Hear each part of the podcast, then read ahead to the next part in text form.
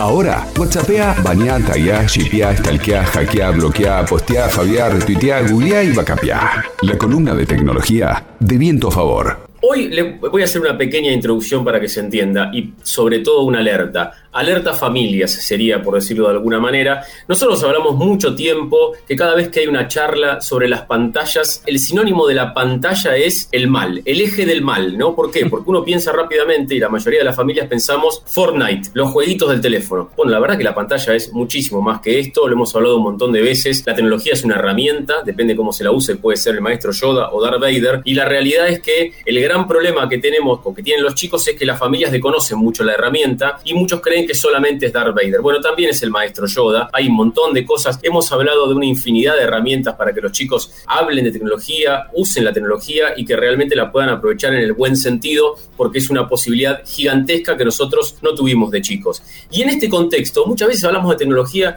y uno habla de, bueno, nanotecnología, el Starlink de Elon Musk, de un montón de cuestiones, de la Internet de las cosas y particularmente también en este caso de la impresión 3D. Y todo nos parece una cosa, algo así como que Terminator bajara con toda la historia y la realidad es que es mucho menos complejo que eso, que está mucho más al alcance de la mano de lo que uno cree, está mucho más al alcance del conocimiento de lo que uno cree y por eso queremos charlar hoy con María Paz Guiñazú. Ella es profesora de química, da clases de química, de ciencias físico-químicas, tiene un taller de ciencias en el Colegio Don Bosco, pero además hace poco arrancó un pequeño emprendimiento que se llama caos cuántico y está relacionado a esto de la impresión 3D y a la educación, así que preferible que nos cuente un poco ella, así que la saludamos. María Paz, ¿cómo estás? Gracias por, por estar con nosotros. Hola Hernán, ¿cómo estás? Muchas gracias por comunicarse conmigo y bueno, así como me presentaste, yo soy docente, doy clases de química pero también hace poco empecé, hace poco no, hace un año y algo, en incursionar en esto de, la impresión 3D. Bueno, yo lo que quiero preguntarte sobre esto y para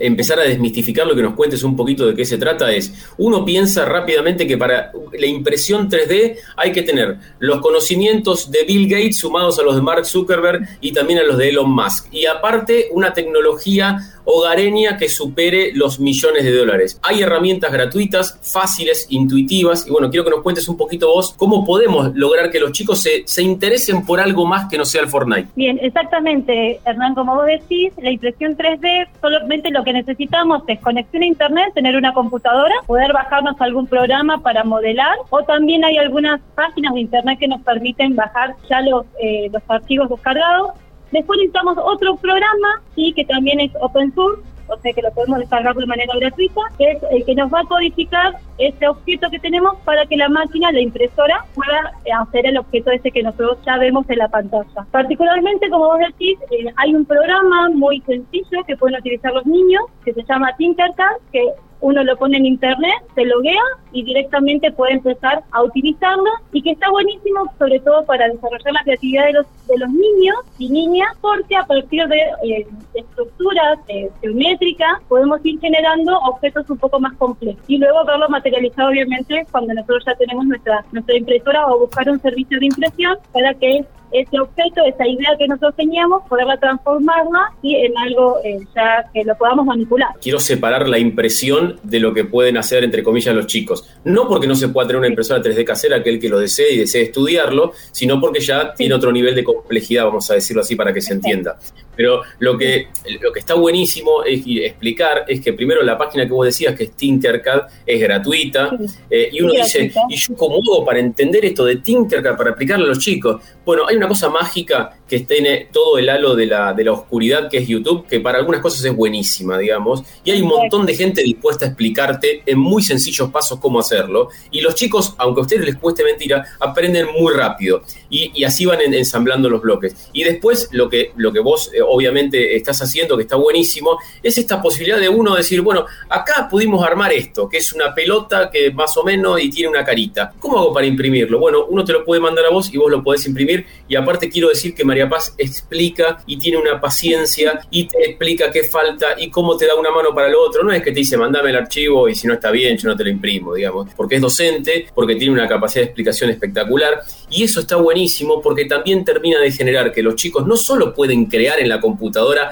algo que excede lo plano, sino que aparte después lo pueden ver físicamente y eso es una motivación espectacular. Te quiero preguntar cómo ha sido tu experiencia en este tiempo con, con los chicos, con los que has trabajado y cómo es esta sensación de poder crear algo en la computadora que antes parecía muy raro y muy difícil y que hoy es mucho más sencillo de lo que uno cree y que después lo ve convertido en objeto, ya sea un muñequito, ya sea una macetita o lo que sea, un mate, por ejemplo. Todo esto surge también, yo soy como una una gran niña porque soy muy siempre me, me, gustó toda la parte de la tecnología soy siempre soy muy inquieta y voy eh, buscando cosas nuevas y todo surge también de una necesidad de cómo yo materializar ¿sí? el material didáctico sobre todo para que mis clases sean más motivadoras y tenerlo al alcance eh, a un costo bastante más económico que, que yo puedo encontrar en el mercado sobre todo de material didáctico.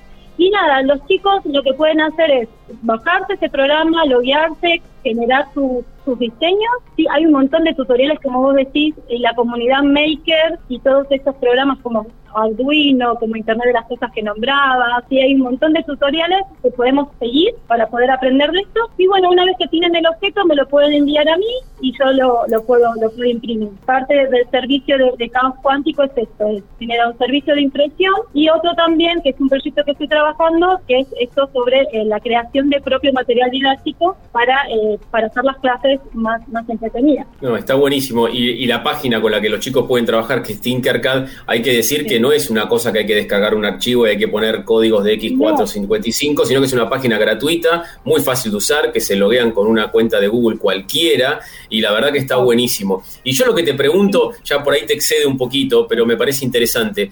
¿Hay talleres o hay algún hay, hay talleres que se puedan dar, digo, así como los chicos por ahí van a alguna actividad deportiva, algún taller de recreativo, teatrales, de expresión?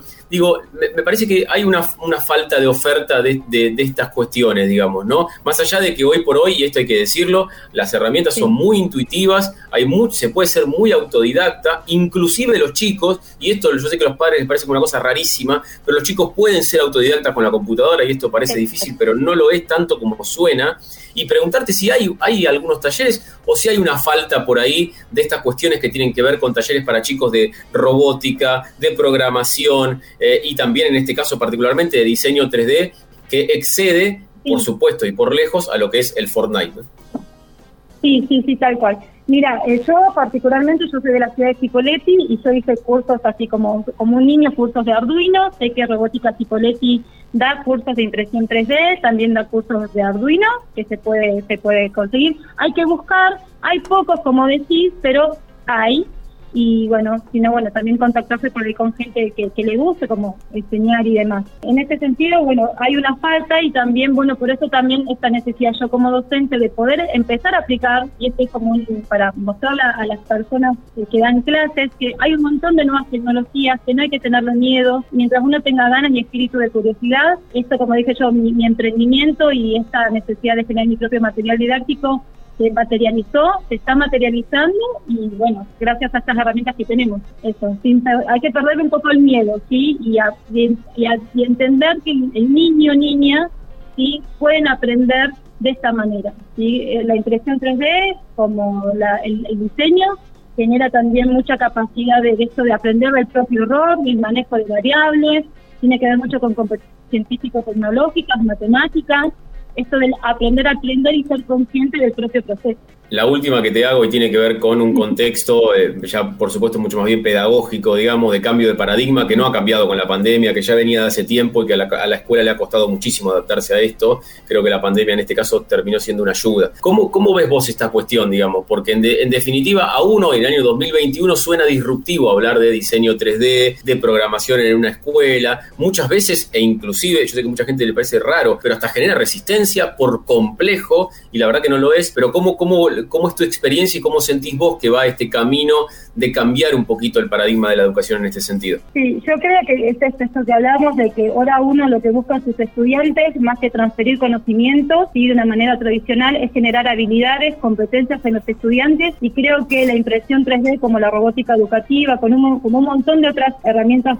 tecnológicas nuevas, hay que perderle un poco el miedo porque vamos a lograr y tener eh, estas aulas más dinámicas, eh, más motivadoras para el estudiante. Eh, y bueno, creo que una impresora 3D, cualquier colegio, aunque no sea técnico, porque yo voy en un bachiller, no es técnico, tendría que ser una herramienta cotidiana donde los estudiantes puedan ir generando sus proyectos y materializarlos, como hizo el niño en, en Lo último que te digo, porque por ahí mucha gente está escuchando y dice, bueno, una impresora 3D, uy, debe salir 200 mil millones de dólares, digamos. Una impresora 3D casera, hogareña, puede costar entre 35 y 40 mil pesos. No estamos hablando de volúmenes para el sistema escolar por ahí, eh, lo que me refiero que no son cosas absolutamente incomprables. No, no, para nada, para nada, para nada. La tecnología ha avanzado tanto y hay muchas eh, marcas, por ejemplo la Ender o, las que son las frutas, que están, eh, que están en ese precio que vos decís. No es algo impensable, hay que ser igual consciente para que uno lo va a hacer, porque no deja de ser una inversión. Pero bueno, eh, por eso digo que una escuela creo que sería, si bien hay otras prioridades actualmente, eh, creo que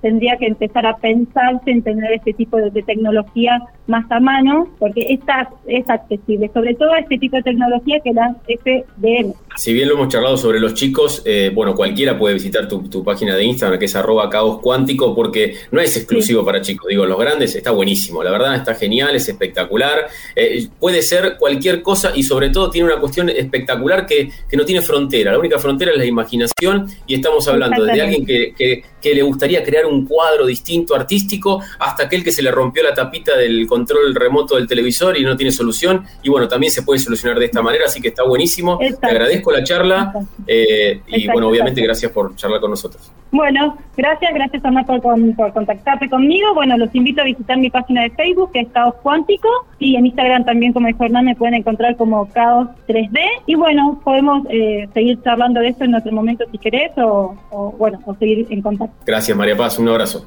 gracias a vos, Hernán. Hasta luego. LU5 Podcast.